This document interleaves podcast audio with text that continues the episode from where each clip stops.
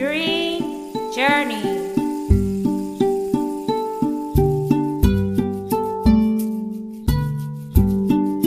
Be the change you want to see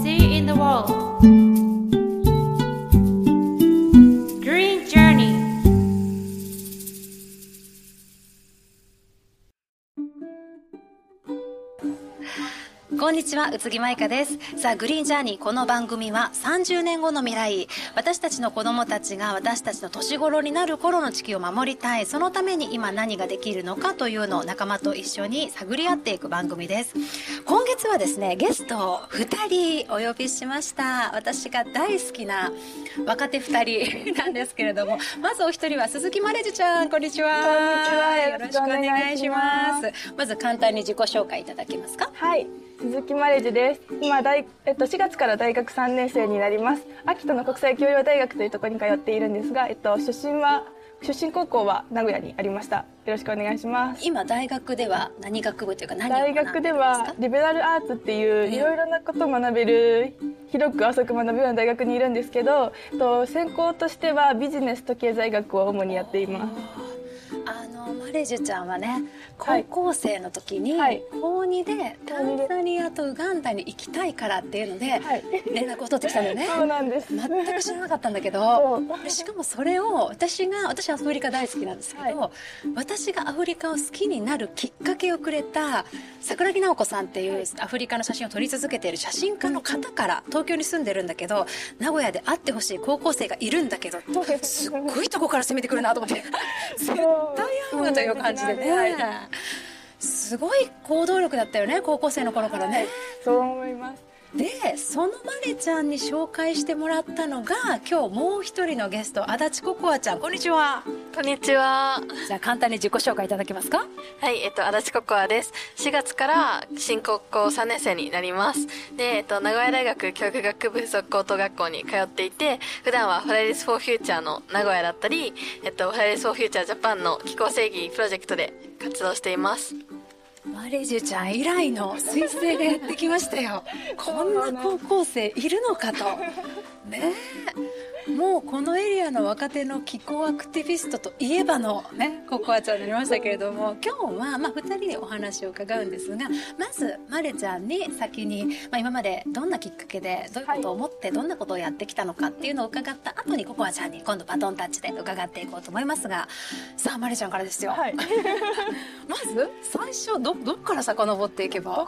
今につながっていくんだろえっと、小さい時から英語とか海外には興味があってずっと英語を習わせてもらっていたんですけど、えっと、本当に活動し始めるきっかけになったのは実はそんな大層な理由があるわけではなくて、えっと、私が中学2年生の時にココアちゃんと同じ中高一貫校に通っていたんですけどその時に高校3年生だった先輩が世界一周して戻ってきたっていうすごい方がいらっしゃってその人の話を聞いた時にあこういう世界もあるんだって思ったのがきっかけでで、まあ、その人についなんかついて回るようにいろんなことを始めてでそこで入ったのがドエリアウィングスっていう名古屋のボランティア団体でした。でそこもなんか初めボランティアがしたいとかではなかったんですけど入ってみたらそのコミュニティが楽しいっていうのがまずはすごい大きくてそこから、えっと、ネパールの教育支援プロジェクトだったりフェアトレードの商品開発だったり気候関係のこととかも結構やっていたりとかしてで、えっと、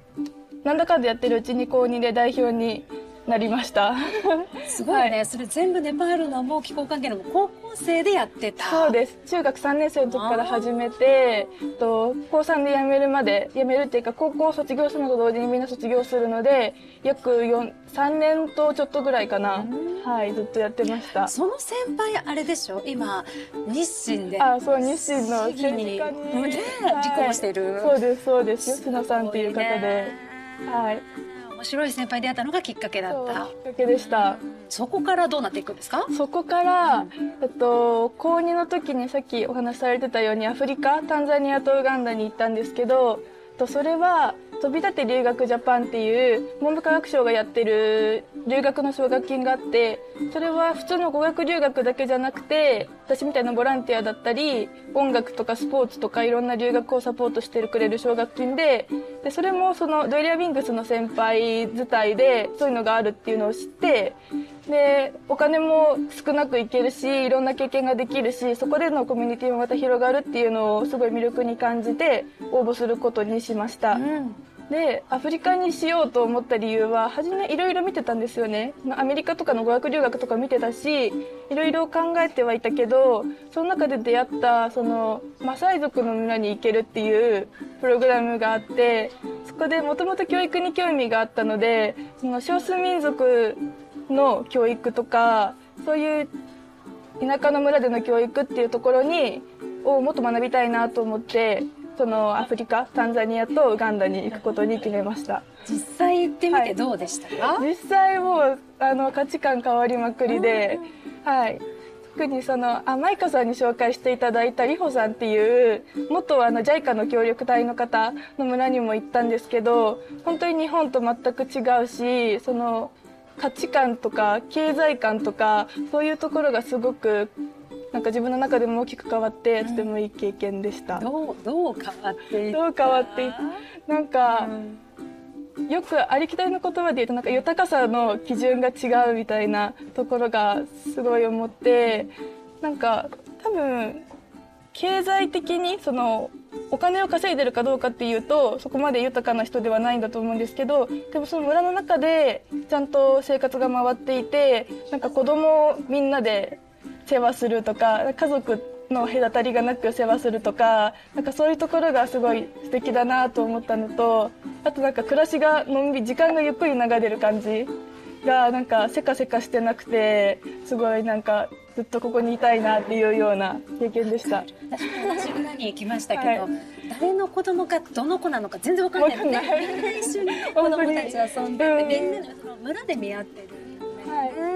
私もでも大学卒業した最初の年にウガンダにホームステイに村にね行ったんだけど、全く同じでその行った時になんか自分でその NGO でずっとボランティアをしてたからなんか助けてあげなきゃぐらいのすごいおこがましい感じで思ってたんだけど行ってみるとむっちゃなんか幸せそうなんだよね。私が何をしようがしまいがはい。すごい幸せそうで、何を私は思ってたんだろうと思って学ぶことしかなくて、はい分からなくなってしまって私も向こうでなんか彼らのこれは文化なんじゃないかって私は思ってきたと。でどこまでが支援でこれを本当に変えることが正しいのかが見えなくなってきたってウガンダのその向こうでできた友人に聞いたら返ってきた言葉がもしあの病気になった時に彼らが例えばその呪術的なシャーマン的なことで治したいっていうのであればそれは文化かもしれない。だけど病院に行って治したいのに病院がないっていうのは貧困だって言われて、ああそうなんか選択肢がないことが貧困なんだよって言われて。すごい私は衝撃を受けて、なるほどな選ぶのはこっちではなくって彼らが選べるうんうにしていくお手伝いをねもうマリちゃんもアフリカ好きだから分かる。んだけど、アフリカ好きだからこそ、はい。なんかお手伝いできることがあればっていうスタンスに変わったね。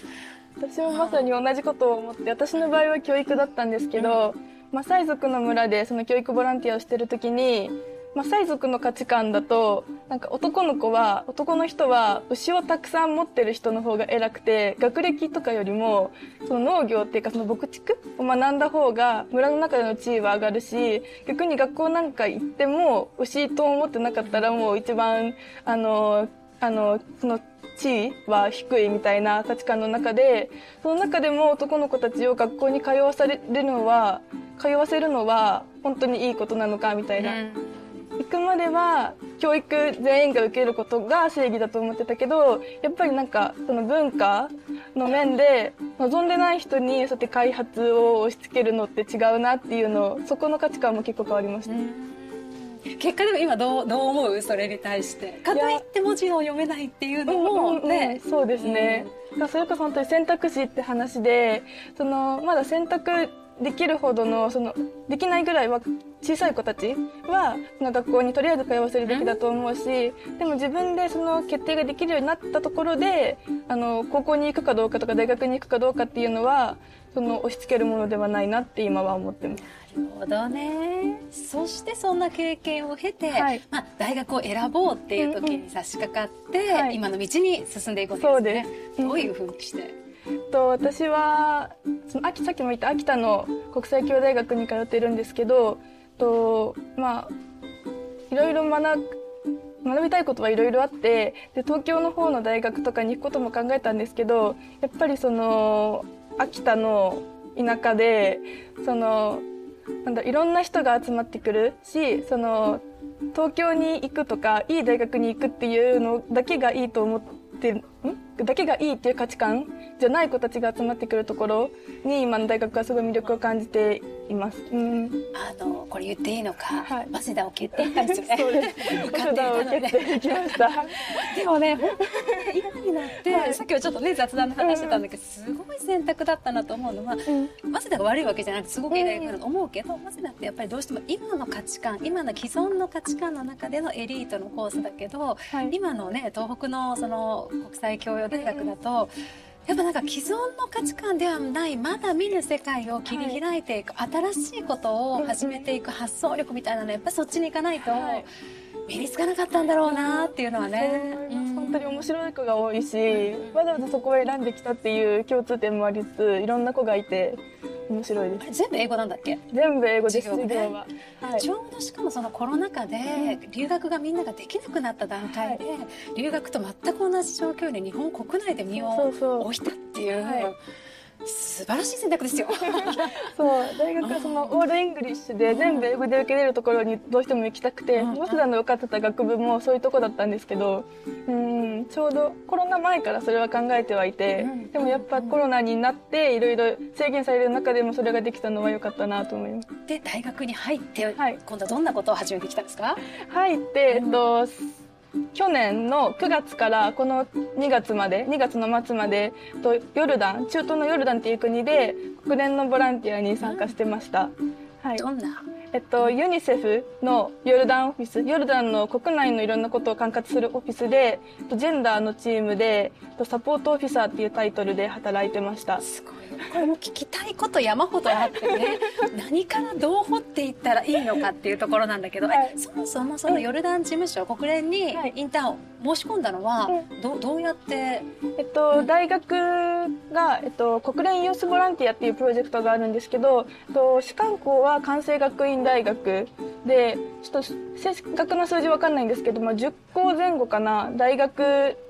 日本全国の大学がその提携校になっていて、で、うちの大学もその一つだったので、で、えっと、多分先生のくじ引きかなんかだと思うんですけど、そのヨルダンのジェンダーっていうポストを先生が引き当ててきて、そう、で、それがいいなと思ったので、応募したって感じです。まあ実際ってじゃあはい。まずどんなことをしてきたのか、はい。そこからいきましょうか。えっと、ジェンダーののポストだったので、と、ヨルダンってイスラム教の国でまだ女性の立場が結構弱いところがある。でまだジェンダーの観点でもすごい遅れていて、と、ユニセフでも私があの派遣された3ヶ月前に私の上司エチオピア人の女性の方なんですけどその人が来て初めてジェンダーのなんだろうプロジェクトが立ち上がったというか、そういう状態だったのでまだ手探りな部分が大きく多かったんですけどその上司と私の2人だけのチームで、新しい部署で2人だけ。上司はエチオピア人の女エチオ性のみピア人の女性のみ。そして。で、えっとまあ、上司があのいろんなこユニセフがやってるプロジェクト教育だったりとかこの子どもの権利を守るやつとかあと公衆衛生とかそういうプロジェクトにその上司が主にアドバイスをするっていう感じだったんですけど私はそのサポートだったりとかあと難民キャンプ。あのヨルダンってシリアとかパレスチナの難民をたくさん受け入れてるんですけど難民キャンプに行ってとインタビューをして記事を書いたりとかそういう写真撮ったりとかそういうお仕事をしてました。具体的にヨルダンでのはい。ジェンダーのプロジェクトってどういうものなんですか、えっと、例えば例えばというかえ難民キャンプはヨルダンは結構リベラルな人も増えてきていて宗教だけじゃない価値観その国際基準にのっとった価値観も増えてるんですけどやっぱりシリアとかって保守的な人が多くてその例えば旦那さんとかお父さんの許可がないと女性は家から出れないとかとそう髪の毛も肌も隠さなきゃいけないとかそういうのが当たり前にある中でその女性たちのコミュニティをなんか広げていくのだったりとか子育てに女性だけじゃなくて男性も参加してもらおうっていうのとかそういうプロジェクトをやってました。まあ、そこそういった場所で5ヶ月やってきて、はい。今新たに、はい。実は来年のじゃあはい。今年だ、今年の今年です9月から、はい。今度はフランスの大学への留学が決まってるんですよね、はい、そうなんです。どういうビジョンで今後どうどうなんですか、はい、とフランスではビジネススクールルーアンっていうところにあるビジネススクールに行こうと思って行く予定で、えっと、そこでは開発経済学とエコビジネスを主に学ぼうかなと思ってます。なぜ、ねまあ、国連に行って、はい。こここのまま国連にっていう思いもあったかもしれない中で、ビジネス私はビジネスだっていう、そっちに向かったのはどういう思いで？と国連に行ってみてもともと国連に興味ももちろんあったけどなんか国連で働くために行ったというよりは自分のやりたい働き方が国連でできるのかどうかとかなんかどういうふうに国連が動いているのかっていうのを見たくて行ったっていう部分が大きかったのでで国連で実際働いてみてそのやっぱり規模が大きすぎて現場が見えない部分があったりとかあとなんかそう地震とか緊急の時でもちょっと動くのが遅いなっていう部分が多くてなんか今卒業大学出てすぐとか、まあ、院出てすぐ働きたいなっていうふうに私は思わなくてそう思った時にやっぱりそのビジネスは人助けをしたいっていう思いだけじゃなくてやっぱりそのいろんな利害関係とかが動く中でその人助けをしたいって気持ちってなかなか続かないことが多いけどそういうビジネスの関係の中でその人を助けるというか社会に貢献できるっていうのはすごい魅力的だなと思って特にフェアトレードとかそういう方面に興味興味があるんですけどそういうことを学びに行きたいなと思ってフランスにしました。ねフランス語ができると今度は西アフリカ、ね、そうそうそう。するといけますもんね、はい。いやー面白い。みんな聞ありがきたいことうございます。とをねワンサだと思いますが、後半みんなからの質問もね受け付けつつでいきたいと思います、じゃあ続けてココアちゃん。お待たせしました。次はココアちゃんですよ。ココアちゃんのきっかけはどこまで遡ってどういうふうにすれば今につながってきますか？そうですね、うん。私は確か中学3年生くらいの時にそのその時はもう学校だったり成績っていうのを一番に考えていてでもう勉強する毎日だったんですけれどその時にテレビであのグレータ・トゥンベリさんの活動を見てで学校を休むっていう行為にすごく衝撃を受けて、でなんで休むんだろうって思った時にその気候変動のために訴えてるっていうのを知って、うん。でそこから気候変動について調べていくと、なんか自分の未来が破壊されてしまっている。しかもその対策が取られていないっていうことにすごく衝撃を受けて、でそこから活動を始めたっていう感じです。何からどう始めていったんですか活動は？そのそれもすごい偶然が重なったというか最初はセミナーとかイベントに参加をしていてでそのあるイベントのアンケートで自分もイベントを開催してみませんかっていう項目があってでそこにチェックを入れたら連絡が来て、で自分で気候変動のイベントを開催してみたっていうのがきっかけでした。どういうものだったんですか？最初は。一番最初のイベント。一番最初の、あ自分のイベント、自分のイベントは、えっと、なるべく多くの人にまず気候変動について知ってもらいたいっていうのを思ってで地球がどどれだけその貴重なものだなのかっていうこととかあと自分たちがどういうことをできるのかっていうのを話し合うっていうイベントでした。それは何年生の時？それは中学3年生の時です。早かったんだね。中3の頃でも中3でやっちゃったですね。は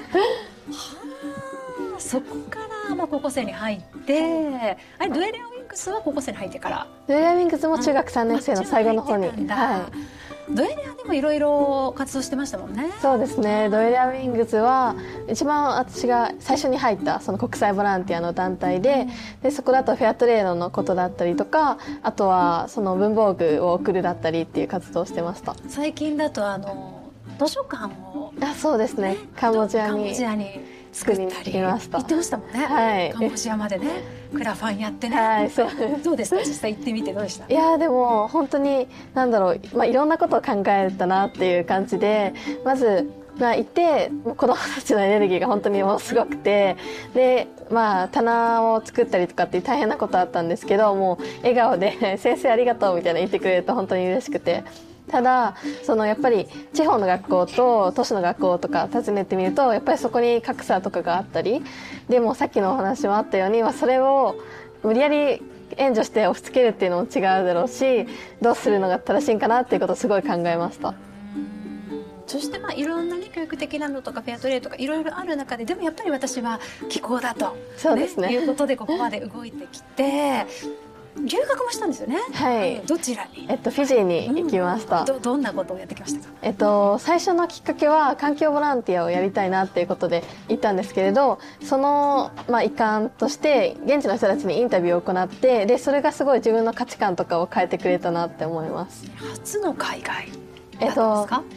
活動としては初ですね。活動はいとしては、え観光では行ったことはあったんですけど。あの自分のその価値観を変えてくれたというどういうふうに変わっていたんですか。と現地の人たちに話を聞いた時に例えば30年で 200m も海岸が近づいたらあったりあとはその石を積んで頑張って防ごうとしてるけどそれでもあまり効果がないってことを話していてで海面上昇ってこと自体は確かに聞いたことはあったんですけど実際に自分が見たことでなんかすごい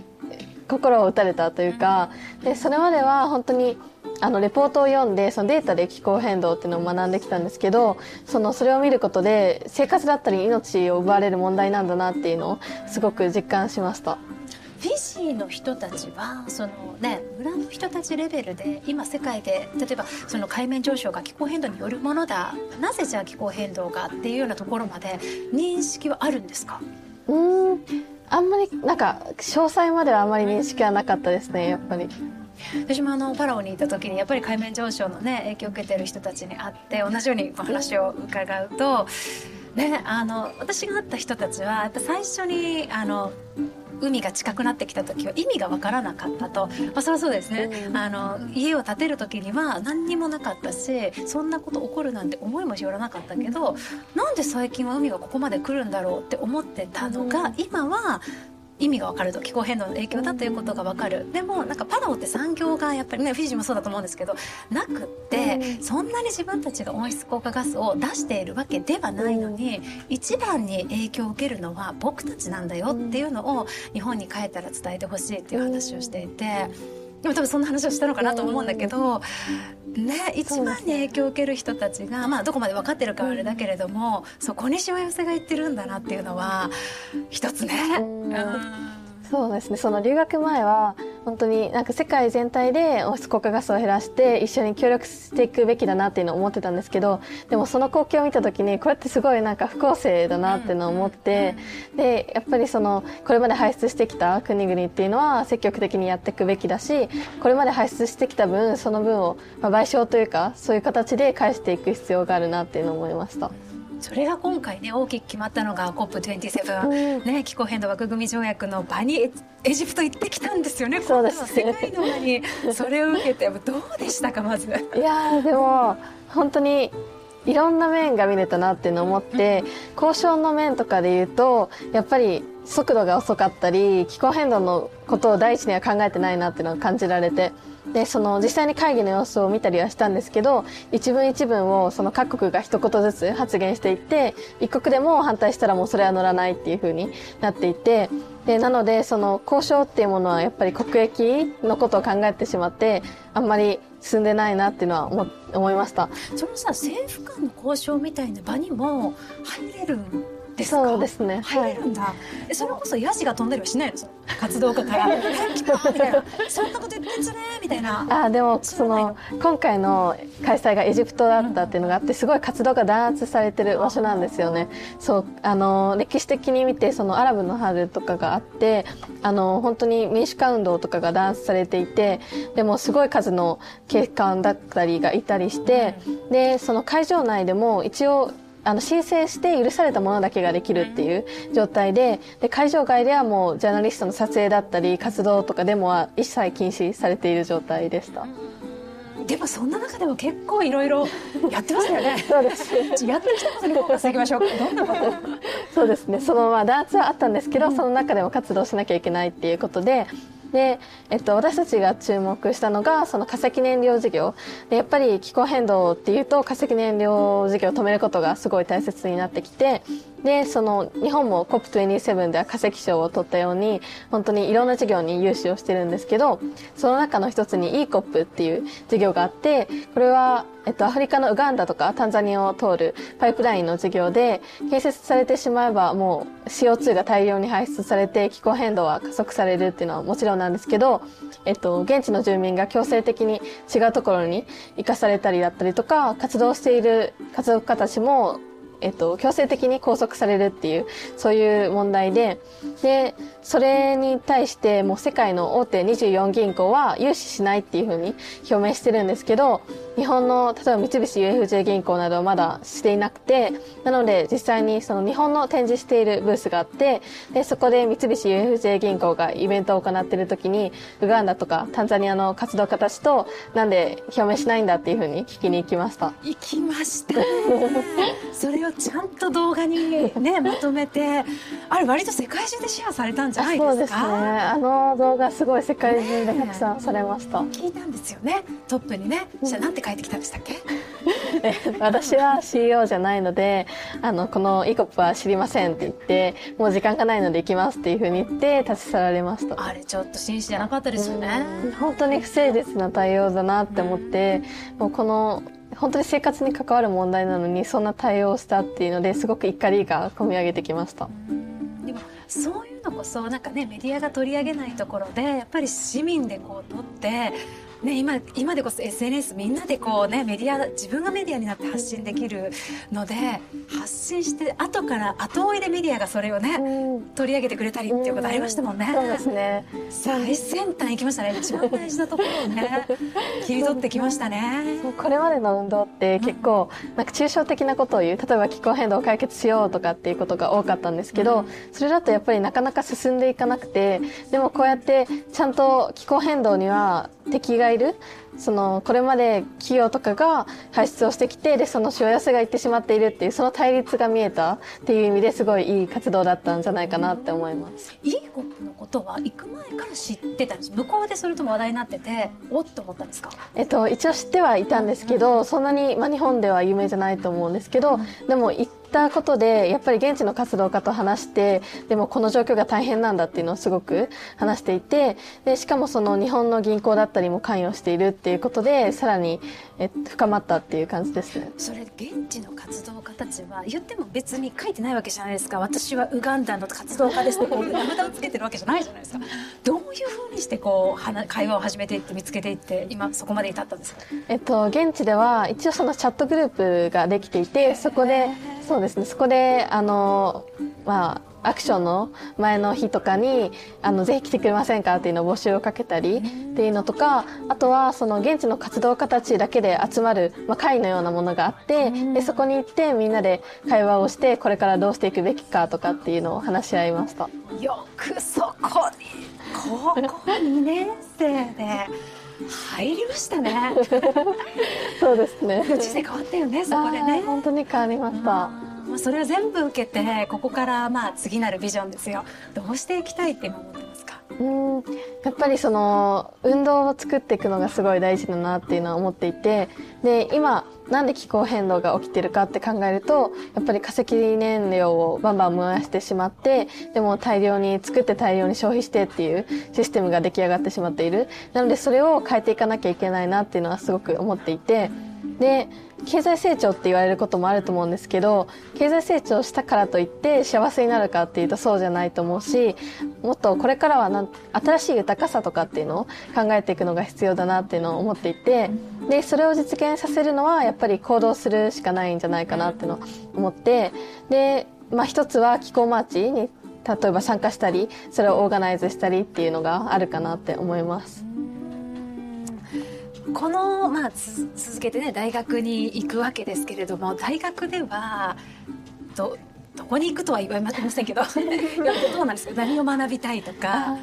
えっと、今すごく興味があるのが気候難民だったりあと開発による移住っていうところでこれまでかいあのやっぱ COP に行って学んだこともあってその開発することによって人が移住させられたりあとはもう気候変動によって人が移動しなきゃいけなかったりっていう問題にすごく興味を今持っていてでなのでその方面を学びながらただまあ、どこに行くかっていうよりかはそこでどう動くかっていうのを重視したいなっていうのを思っています。そうなんかそれってねいろんな立場でもちろんコミットできると思うんですけど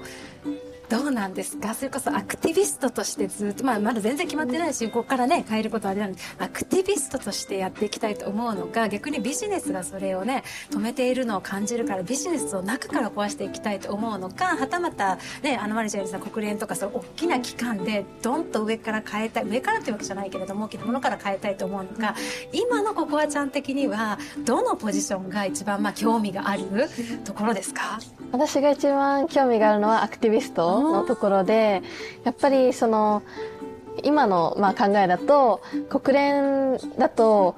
変えにくいのかなっていうのがあってその COP27 に行ったのもああるんですけどその時にもちろんまあこういう場があってアクティビストたちが訴えれるっていうのはいいことなんですけどそれ自体にと意味があるかっていうとそんなに大きな意味はないのかなって思ってしまったりあとはビジネスで言うとやっぱり儲かるものっていう面を考えなきゃいけなくなるとその気候変動に対してやっていくっていうのは難しい面も出てきてしまうのかなっていうのを思ってなので今はアクティビストっていうとして活動していきたいなって思います。面白いですね。ここまでね。それぞれの立場があってそれぞれの思いがあって。ではですねここでまあ1曲挟んだ後にみんなからの質問をあのぶつけていって最終的には2人の対談もちょっとね聞きたいなと思いますので後半もどうぞ楽しみにしていてくださいではくまんまくんここで1曲お願いしますはい、編集担当のくまーまです。今回ゲストで参加くださってる、えー学生の皆さん、えー行動力がね凄まじくて、えー僕はあの舌を巻いているような感じなんですけれども、えーそんな皆さんにエールというかちょうどあのうってつけの曲がありましたので、えそれを流させていただきたいと思います。こちらも行動力バリバリの僕の相方そうくんが作詞作曲あと歌を歌っている「プレイという曲ですどうぞお聴きください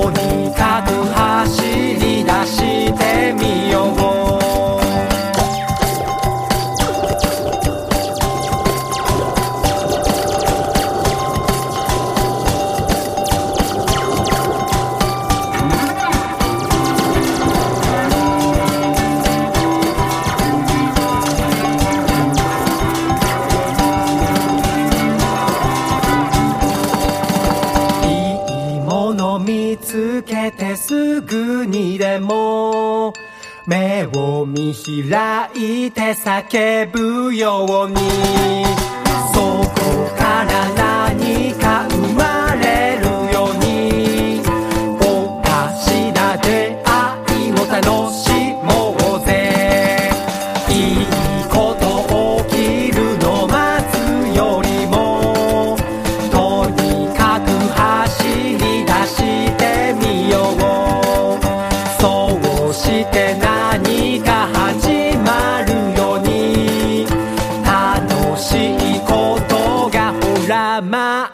る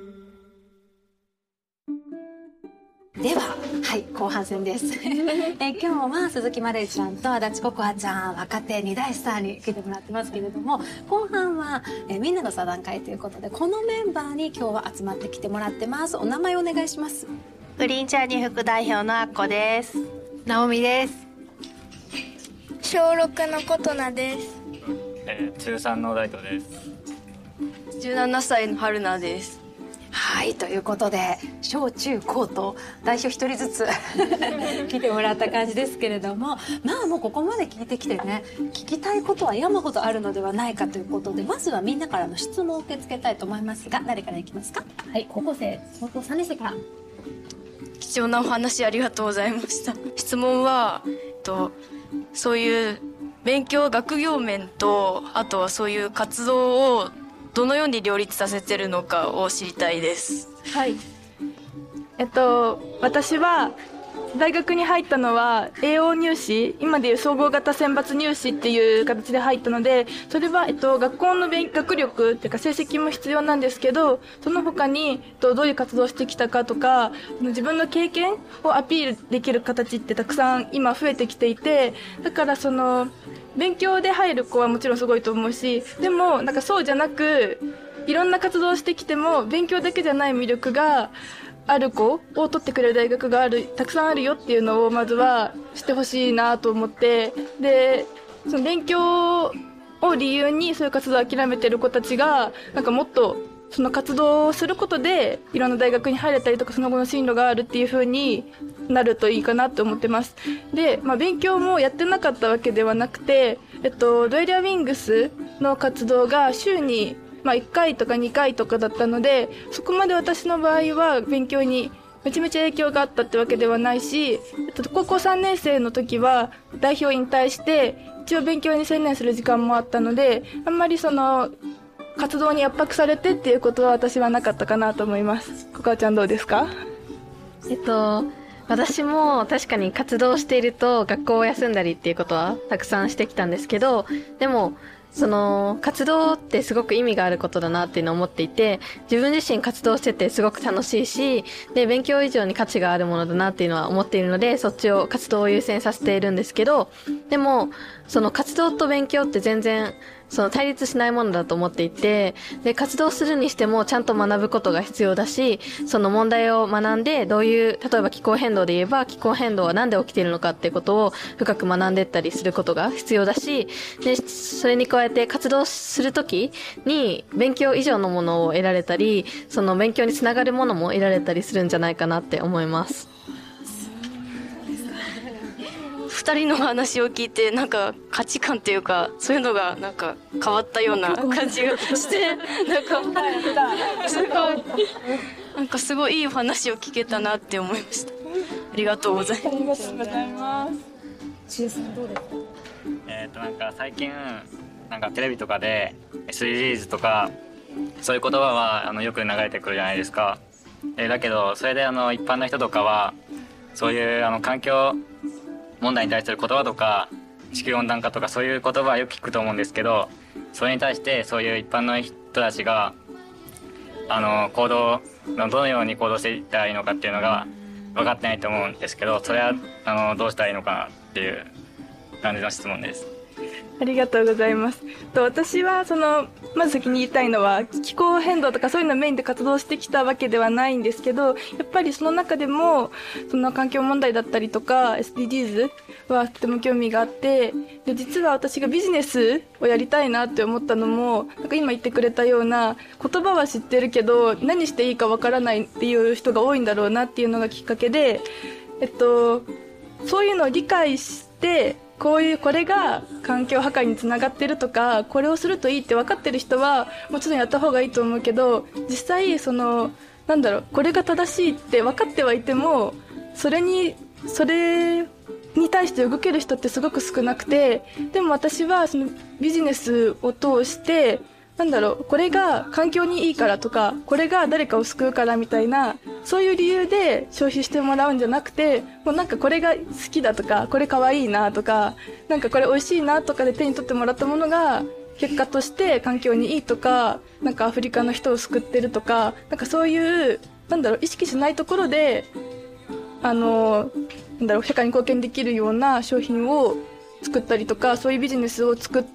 ていく方がなんかもちろんね理解してもらった方がそれはいいと思うけどまず初めのステップとしてはなんかそういう方を私は目指したいなと思って今ビジネスに興味を持ってるかなって感じです。はい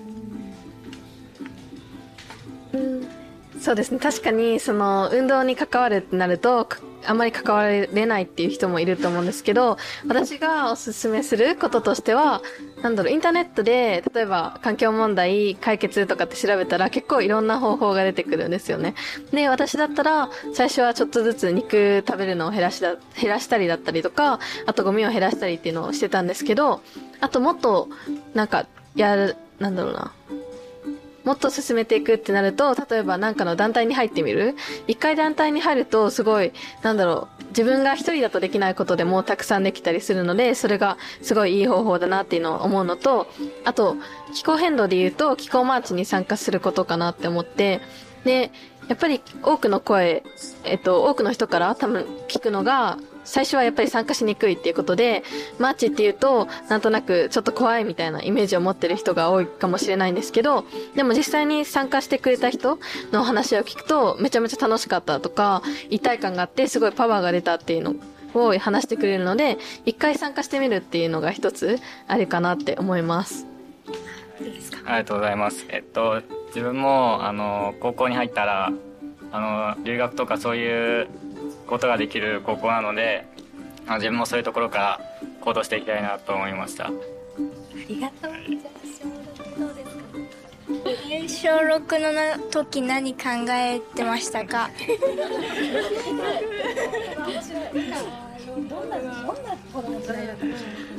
小6の時は何考えてたんだろう？あの中学受験をしたので私たち2人そうだね2人ともでえっと中学校が結構個性をを重視してくれる大大学じゃない学校で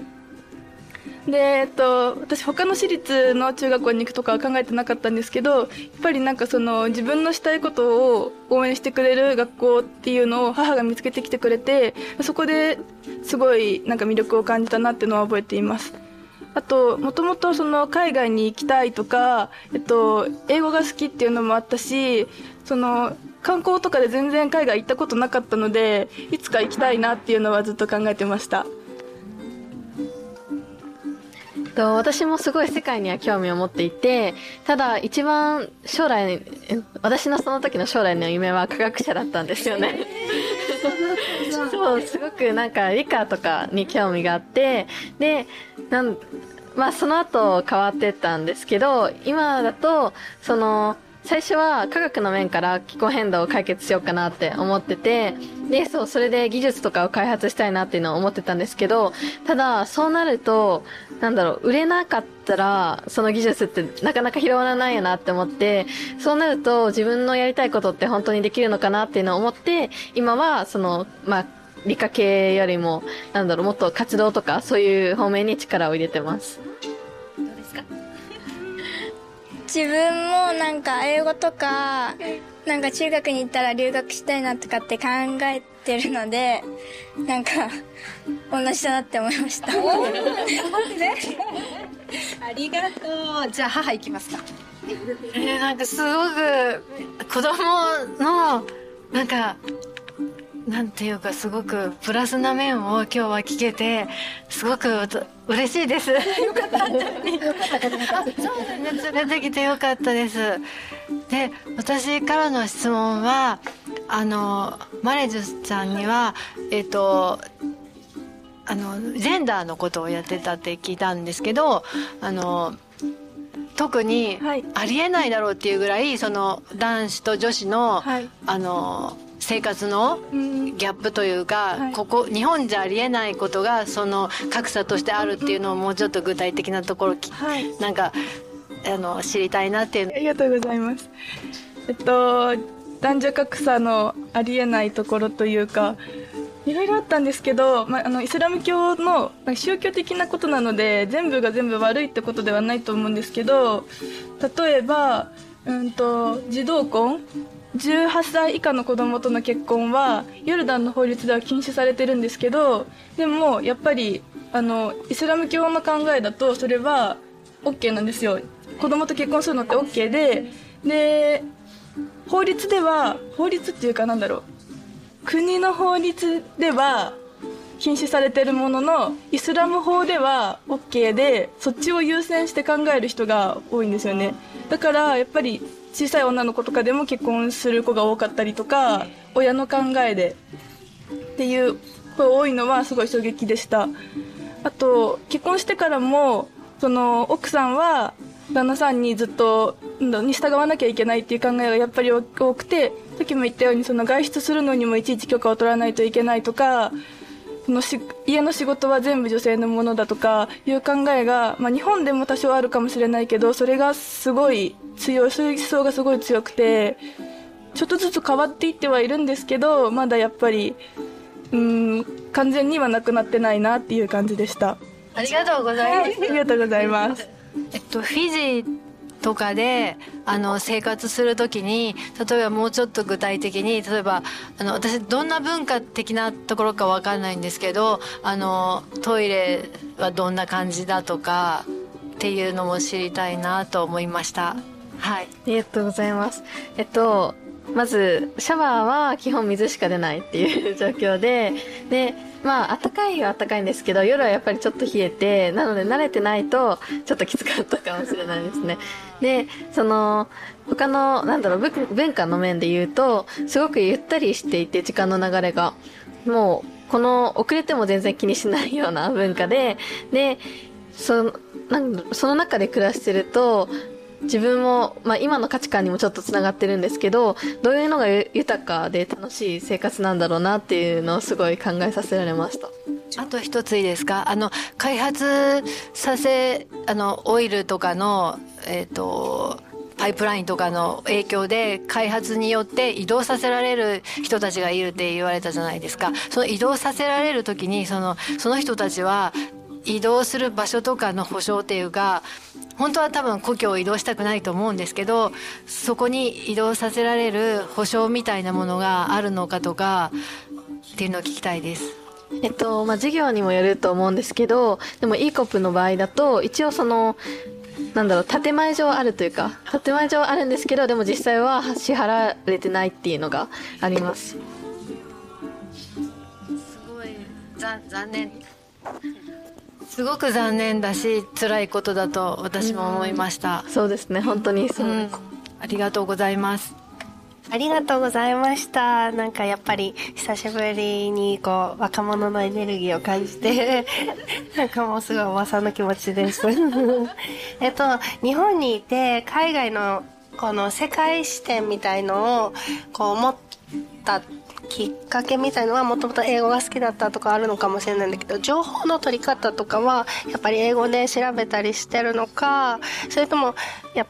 この行ってみてあ外からの視点こんなに違ったんだって実感するのかに日本にいる時から割とこの外側から見る視点があったのかこう教えてもらいたいです。はい、ありがとうございます。と私は両方だなと思います。で、えっと英語好きだったりとか英語であの英語でというか海外の記事とかそういう情報をも取ってきたりっていうのもあったんですけどやっぱりでも中学生高校生だと難しいこともあってで私の場合は周りにそういう活動してる人が多かったのでそういう人たちが教えてくれたりとかさっき言ったあの世界一周した人とかがここの国ではこうなんだよって教えてくれたりとかその留学の奨学金も同じでその先輩が言ってたのに私も応募してみたとかそうそうそういう人とのつながりで情報を得てきた面が大きかったのかなと思います。えっと、私の場合だと、まあ、小さい頃興味を持ったきっかけはすごく英語の音楽とか映画だったりとかが好きででそれをきっかけで世界のことが好きだったんですけどでもその時に国際問題について知っていたかっていうとそんなに知らなくて。で知っていたきっかけはやっぱり人とのつながりなんかなっていうのを私も思ってて。で入ったボランティア団体とかの、まあ、つながりだったりそれを通じてまた次の活動でつながった関係だったりを通していろんなことを知っていったし。ででもやっぱり現地でってなるともっと違うガラッと変わるなっていうのは思いました。すごい。環境の大事さ。すごい感じちゃいました。ありがとうございました。ありがとうございます。じゃあ私が代表してみんなが今一番気になっている質問をしたいなと思いますが英語はズバリどうやって勉強したんですか？マリシちゃんなんてだってね。ここ卒業する時にはもう英検1級持って。1級持ってましたね。どう？コツというか単語帳なんか作ってた？ん実はなんかそんなに英語を勉強した記憶があんまりなくてそれ不思議がられるんですけどなんでなんでも英語は小学生の時から習っててであの昔あの映像映画の翻訳をする仕事がしたかったんですよ。でそういうのもあって、まあ、映画を英語で見たりとかそういうことはしてました。であと学校の勉強っていうよりは英検の勉強はちゃんと知ってたのでその辺かなと思います。あ あとあの現役の通訳の先生に英語習ってたのでそうそうその先生の影響はとても大きくてそうあの英語の文英語の記事を読んで日本語にするとか日本語の新聞記事を英語に訳すとかそういう授業を週1で週1でぐらいで受けててなんかそれで伸びたかなっていうのはあります。なるほど。コカちゃんは？えっと、私はライティングがそんな得意な方ではないんですけど、スピーキングが結構できるのかなって思ってて、で、それは多分、その、普段友達と英語で会話するようにしていて。えー、すごいな。高校の友達そうですね。なんか、その小学校からずっと一緒の子がいるんですけど、その子と、まあ、二人とも興味があったので、一緒に喋ってみないっていうので始めて、で、最近はもうちょっと違う子とかも、あの、英語で興味あることは英語で喋るっていうようにしてます。環境はだから自分で作るんだな、ね、英会話教室を探すのではなくその場を自分で作っちゃうんだ。素晴らしいね。やっぱりその友達だと学校で毎日会うのでそこでなんか日常の会話とかがすごく練習できるのでグリジャネードもこれからね。何が全部英語でオールイングリッシュでいきましょう。さあそれでは気になるところです。この2人の会話ですけれどもお互いに質問してみたいことみたいな今の話を聞いてありましたか？さっきそのエコビジネスとかっていうことを言ってたと思うんですけどそれを詳しく聞きたいなって思って私の場合だとそのビジネスで考えちゃうとその実現ちゃんとできるのかなっていうのが思っててその例えば国際問題の解決とかに本当につながるんかなっていうことが気になります。ありがとうございます。そうですよ。なんかあの、規模は確かにちっちゃくなるのかなとは思っていて、私が今一番興味あるのがフェアトレードなんですけど、で、あの、ドイリアウィングスに行った時にもフェアトレードの商品開発はしていて、で、そこであの、フェアトレードコーヒーを出店してる時に、やっぱり買ってくれる人って、まず高校生がやってるってことにあの興味を持ったり意義をもあ意味出したりしてくれてる人かやっぱりそのアフリカでとか南米でとか人が助かるっていうところにフォーカスしてくれる人が多いんですけどそういうことをあんまり考えてない人の方がこの世の中多くてでそういう人にもうなんだろう興味を持ってもらわなくてもとりあえずその貢献できるアクションをしてもらえればいいわけでだからそうやってどうしたらいいのかなと思った時にふと考えたのがだからフェアトレードのコーヒーってちょっと値段が張っちゃうけどそれを500円で買う人は少なくても下の500円のコーヒー出すだけで売れるみたいな ところってあるなと思っててやっぱりその可愛いもの美味しいものとかそのブランドイメージがあるものを買いたいっていう人は多いからだからそういうなんだろう人助けをモチベーションにしなくても、まあ、何がモチベーションであろうともアクションをしてくれることが大事だなって私は思ってるので確かにその国連に入るとかなんか SNS ですごい大きいメッセージを発信するとかよりは規模は小さいかもしれないけど私はそうやってなんか地道にやっていくのがいろんな視点があってもいいと思うけど自分はそれが楽しいなって思ったからやりたいなって今は思ってる感じです。はい。どうですか？納得いった？うん。でもなんか私が想像していたビジネスとは違うなって思ってなんか想像していたのはなんかもっと大規模にやってとかでもそうなるとなんか問題が起き問題が起きちゃうというかその例えば搾取が起きたりとかっていうのもあの今の企業だとありえちゃう。のでそういうのを心配してたんですけどでも確かにそういうなんだろうちょっと小規模でってなるといいのかなとは思いました。あとそのすごく納得したのはどういう方法でも興味を持ってもらうっていうことでなんかアクションとかでも私すごい最近どうやって参加してもらえるかなっていうのを考えててその時に楽しいとかそういうイメージって結構大事だなって思ったのですごくいいアイデアだなって思いました。でも本当にあのフェアトレードの活動をしててそれこそもう10年ぐらい前から私も関わってるけどその時からやっぱり言われてるのがフェアトレ昔はそれこそドルエ貿易があったわけじゃない？でも今になるとドルエ貿易なんてってなるわけじゃない？そんな感じでもうそれこそこの今後はフェアトレードなんて当たり前でしょ？ってどれをとってもそれはフェアトレードでしょうよ。それが当たり前だった当たり前じゃなかった時代があるの？って早くしなきゃいけない。で、なんか特別なものではなくてね、やっぱりどれもそれはね、当たり前の あり方にしていかなきゃいけないなっていうのはやっぱ思うよね。どうですか？私今の質問のちょうど逆のことを考えてて、その興味がない気候変動とか環境問題に興味がない人の方がまだ多い中ででやっぱりそう言って大きい声を上げることでなんだろうそれ反発してくる人も多いんじゃないかなと思ってそういう経験があるんじゃないかなと思っていてでそういう人にどうやってアプローチしていくのかもっとなんかなんかカジュアルカジュアルになんか優しめの方向でいくのかどんどんこうやって意見を言っていくことで少しずつ変えていくのかなんかどういう方法が一番なんだろう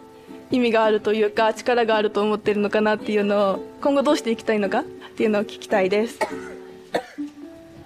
ありがとうございます。そう、確かに運動やってると、それにま反発する人はいて、で、まあどういう人かによるかと思うんですよね。その、例えば企業の人だったら、まあ反発するのは当たり前というか、まあそれ、私たちもその企業に抗議してるので、まあ敵対してしまうのはしょうがないかなとは思うんですけど、その企業の人じゃなくて、普通の一般の人で反対の意見を持ってる人とかは、その話したり、話して、こういうことが起きてるんだよっていうことを話して、でもしそれに気づいてくれるのであれば、一緒に活動していけばいいし、で、気づいてくれないのであれば、それよりももっと、なんだろう、そういう、そこに対してアプローチするというよりかは、運動していく方が重要なんじゃないかなって思っていて、で、何も持ってない人が大勢いるよりも、めちゃめちゃ活動したいっていう人が数人いる方がすごい変わるなっていうのを最近感じていて、なので、なんだろうな、その、どうしてもこれを変えたいっていう気持ちを持ってる人たちと集まって、で、行動していくっていうのが今一番重要なんじゃないかなって思ってます。ありがとうございます。確かにそのいろんな視点っていうかいろんなアクションの取り方いろんな方向からアプローチするのが大事だなと思っていてやっぱりそういうコカちゃんみたいな求心力のある人がどんどんどんどんやっていくことでついていく人が増えるっていうのも大事だと思うしなんか地道なところからなんだろう楽しいよっていうので少しずつ広げていく人も必要だと思うし私が言ってた国連みたいに多少なんか動きは遅くてもやっぱり社会全体を変える力を持っているわけでなんかそういう方向から攻める人も必要だしなんか全部がうまく噛み合っていくといいのかなっていうふうに思います。私はですね2人にすごい期待をしているのは やっぱ今すごい過渡期だなと思っていてやっぱ混沌とした時代の中でここからやっぱりまだ見ぬ価値観で今まではのやり方ではないこんなやり方あったんだっていう新しいそれこそねマレーちゃんだったらフェアトレードのビジネスなんだけどアフリカっていうと今はコーヒーだったりチョコレートだったりファッションだったりっていうのが中心だけどあこんなジャンルがあったかっていうのがまだまだあるじゃない？やっぱり魅力がね、とかいう感じでやっぱり今ここにはない目の前にはないあココアちゃんだったらそれこそ今まではこういうアプローチしかなかったけれどもこんなやり方があるのかっていう新しい社会の変え方みたいなのをどんどん切り開いていってほしいなってすごく期待をするんですが未来に向けてなんかそういうどう今感じているなんかありますか？ビジョンというかこういうある。難しい。よね。あるなんか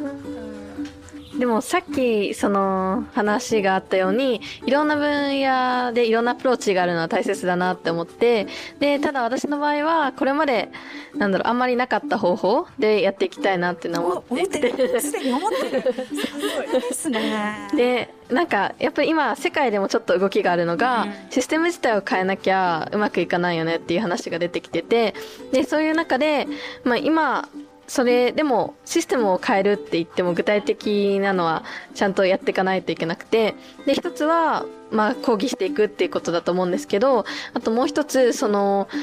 なんだろうそのシステムを変えるためにはそのシステムに依存しないようにしなきゃいけないなっていうのを思っててでその大量消費とか大量生産とかに依存しないっていう風になるとそのコミュニティをどうやって動かしていくかみたいなのが重要になるんじゃないかなっていうのを思ってて、で、なのでなんか最低限生きるだけ、生きれるだけのものは保証されてたり、で、すごい雰囲気があったかかったり、そういうなんか豊かさっていうものがたくさんある、幸せになれるコミュニティっていうのを築いていくのがすごい必要なんじゃないかなっていうのを思ってます。ほどね。すごく納得だな。なんか結果今問題が起きてるところの先の根本をたどっていくとやっぱりそれぞれの価値観が違うことがもう価値観が違うってやっぱどうしても平行線でね何を言ってもその価値観を変えるっていうのは向こうは向こうの正義なのでやっぱり難しい中で価値観の形成からいくっていうのは一つねああ大事なアプローチだなって今ね感じましたね。マリちゃんどうですか？私はフランスに行きたかったもう一個のあのフランス語やりたかったっていうのもあるんですけどもう一個あのパリオリンピックがもうすぐっていうところがあってあのパリオリンピックで今表明されてるのがとそこで調達した資金の25%がソーシャルビジネスとかエコビジネスに回るというかあのそこのなんだ委託をソーシャルビジネスとかスモールビジネスとかエコビジネスに回すっていうところがあってやっぱりその社会的意義がある会社とかビジネスがじゃないともう成り立たないというか評価されない社会になってきてるなと思っててだからなんかそういう自分が今後どうしたいかっていうビジョンではないですけどやっぱりでもそういう風になっていくんじゃないかなと思ってるのでだから大きい企業とかもそうせざるを得なくなってくるんじゃないかなと思っててだからそういうなんだろうそれも価値観ですけどその一般の人たちの価値観がちょっとずつでもその社会にいい方向へっていういいものを選ぼうっていう風になっていくことでなんかその企業側も動いたりとかその政府の方も動いたりとかそういう風になっていくんじゃないかなって思います。今同同世代の友達とそれこそ私たち世代ちょっと上の世代と会話だったり価値観ってそれこそ違うと思うんですけど、どう若い世代ねマルちゃんだと大学生ココちゃんだと高校生世代周りの友達は割とそっちに関心がある社会で環境どどうですか今体感？いや周りは多いんですよね。なんか興味ある子とかそう環境問題もだしなんかビーガンの子とかもすごい私の周り増えてきてて。大学生増えてる？そう大学生増えててすごいびっくりするんですけど。それ理由としてやっぱどうどういう？環境もだし、まあ、健健康っていうかなんかうんいいっていうのも言ってますし、そうそうそう。でなんかちょっとずつ変わってきてはいるのかなって思うんですけど本当に興味ない子は本当に興味ないと思うしまだまだだなっていうのは思いますね。ココアちゃんは？私の周りだと結構価値観とか変わってきてるかなってのは思っててでこれまでだとそのいい大学に行っていい企業に就職就職してっていう流れがあったと思うんですけど今はそういい企業に就職したからって自分の生活が良くなるとは限らないっていう時代で、で、その中で友達とも話すのが、なんだろう、どう、その、やっぱそういう道じゃないよねっていう、自分がやりたいことをやったりっていう方が大事だよねっていうのはよく話すし、あとは、なんだろう、やっぱ豊かさについてお金だけじゃないよねっていう話はよくするので周りでも結構価値観は変わってきてるのかなって思います。大人に対して言いたいことありますか？今の大人に対して。な。ければ。とまあさっきも言ったようにやっぱり今若い人たちにとって社会的に意義があるものとかってすごい大事になってきていてそういう方がなんだろう評価されますよって今後そうなっていくと思いますよっていうのは言いたいしあと逆に自分たちが大人になった時に多分今の価値観って古くなってると思ってて、だからどんどん次の価値観が新しいものになっていくけどだからその時に若い人の意見とかその時に一番新しい意見を常に取り入れていかないといけないのかなと思ってます。素晴らしい。今の価値観ですら古くなりそうだよねまだまだね、今のその評価する側の大人がそれに気づかないと、新しい価値観もどんどんその取り入れられなかったりね、するもんね。せっかく若い人があの新しい価値観とか社会的に意味のあることを考えててもそれを評価してもらえないとやっぱり変えざるを得なくなるっていう部分もあると思ってて就活するとか大学入るとか言った時に。だからそうじゃなくてなんかそれを認めてほしいなというか。なるほどね、うん、そういう人も評価してほしいなっていうのは思います。ここはちゃんとですか。えっと。2つあって1つは今価値観が変わってきてる中で優秀な人とかやるパワーがある人がもう大企業に行かなくなっちゃうよっていうことですかね。そのただお金があるとかその有名だからとかって言って人がもう行かなくなってしまう。だからその社会のことも考えてやってるっていうところに人だったり優秀な子だったりも行くと思うのでそこを変えた方がいいよっていうのが1つとあともう1つは世界からすごい圧力が高まってるっていうことででその例えば e コップでも先日世界の19都市とかでもう一斉に日本の銀行とかに対してアクションが行われたのでこれからもうそういうことに対してはどんどん圧力が高まってるの 高まってくるので変えなきゃいけないっていうことです。素晴らしいですね。こういう人材こそどの会社も欲しいと思うけどこういう人材に来てもらえなくなるよって そうそうそう。そうですか。最後にですね、まあ、いつもはそのラジオの前のねあのリスナーにメッセージをもらったりするんですが今日はですねお互いに最後一言ずつメッセージを掛け合って終わっていこうかと思いますがじゃあマルちゃんからいこうかな。はい、はい えー、もうなんかすごい楽しみって。ねね、楽しみ。なんか私ちょうど多分高高3だもんね。高3で私も高2高3の時に一番なんかいろんな活動をしてたしでも思うのがなんか高校生だから注目されることっていっぱいあると思ってて私も高校生の時はなんかそういうなんか若いからとかで注目してほしくなくて普通にやってることをなんだ見てほしいって思ってたけど実際なんか今大学生になって大学生でアフリカ行く人ってまあそそこそこいてやっぱ高校生の時に行ったっていうのが意味があったと思うし高校生で活動を始めた中学生で活動を始めたっていうのがすごい意味があることだと思うからそのなんだろう進路のこととかいろいろあると思うけどやっぱり今だから価値があることもたくさんあると思うのでなんかどうにか両立しながらというか。なんかそう高校生の発信力ってそれだけで注目されることもたくさんあると思うから頑張ってほしいなと思います。じゃあここはちゃんからお願いしますありがとうございます。なんかやっぱり自分とは違うアプローチの仕方だけど、そういう視点を聞けてすごく良かったし、これからも、なんだろう、もうすごい先輩になっていくんだろうなっていうのは思ってるのですごく。で、そういう面でもすごい、まあこれからもいろいろ、あの、聞かせてもらったりすると思うんですけど、よろしくお願いします。お願いします。いやー素晴らしい。もうこの世代の声を本当に大人は聞いていかなきゃいけないなっていうのをね今日はしみじみと感じました。もうあの未来は明るいなと。確信しましたのでこれからもねよろしくお願いします。はい。今月のゲストは鈴木マレージュちゃんそして足立ココアちゃんでした、えー、ありがとうございました。ありがとうございました。グリーンジャーニーここまでのお相手は宇津木舞香でした。また来月。せーの。ジャーニー Green Journey.